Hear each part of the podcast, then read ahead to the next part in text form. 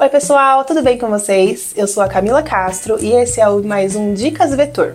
No vídeo de hoje, nós vamos falar sobre um assunto muito importante: emoções. Mas não só sobre as emoções, mas o quanto não saber lidar com as nossas emoções pode impactar na nossa vida, no nosso trabalho e nas nossas relações interpessoais.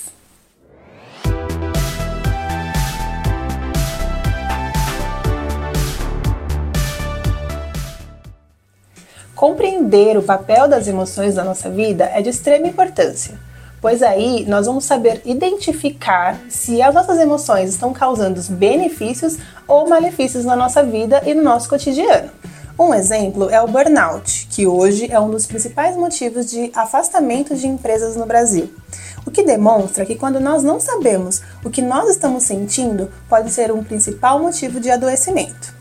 A depressão e a ansiedade também estão muito relacionadas à forma com que nós medimos os nossos sentimentos. Saber identificar o que estamos sentindo e a intensidade disso pode limitar e até nos ajudar a saber o momento de procurar ajuda.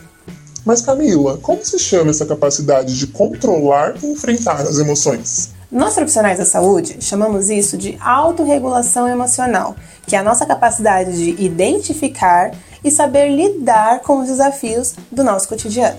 As crianças, por exemplo, elas são estimuladas a desenvolver o controle das emoções desde pequenininhas, que também é esperado na fase da adolescência, que nós sabemos que é uma das fases mais importantes que nos preparam para a vida adulta.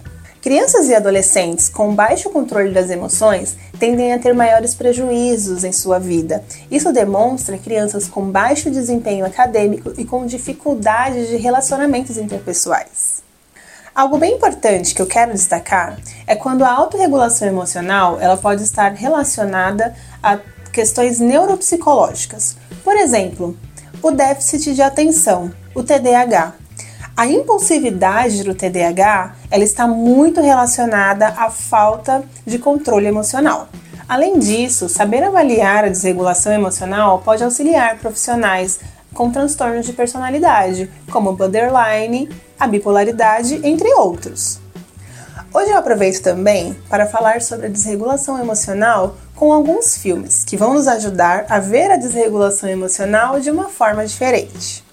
O filme Cisne Negro, por exemplo, deixa bem claro o quanto a falta de regulação emocional da personagem faz com que ela tenha um descontrole em todos os contextos da vida, profissional e pessoal. A contraponto, temos o filme O Diabo Veste Prada, que mostra que a personagem vive diversas situações que abalam suas emoções.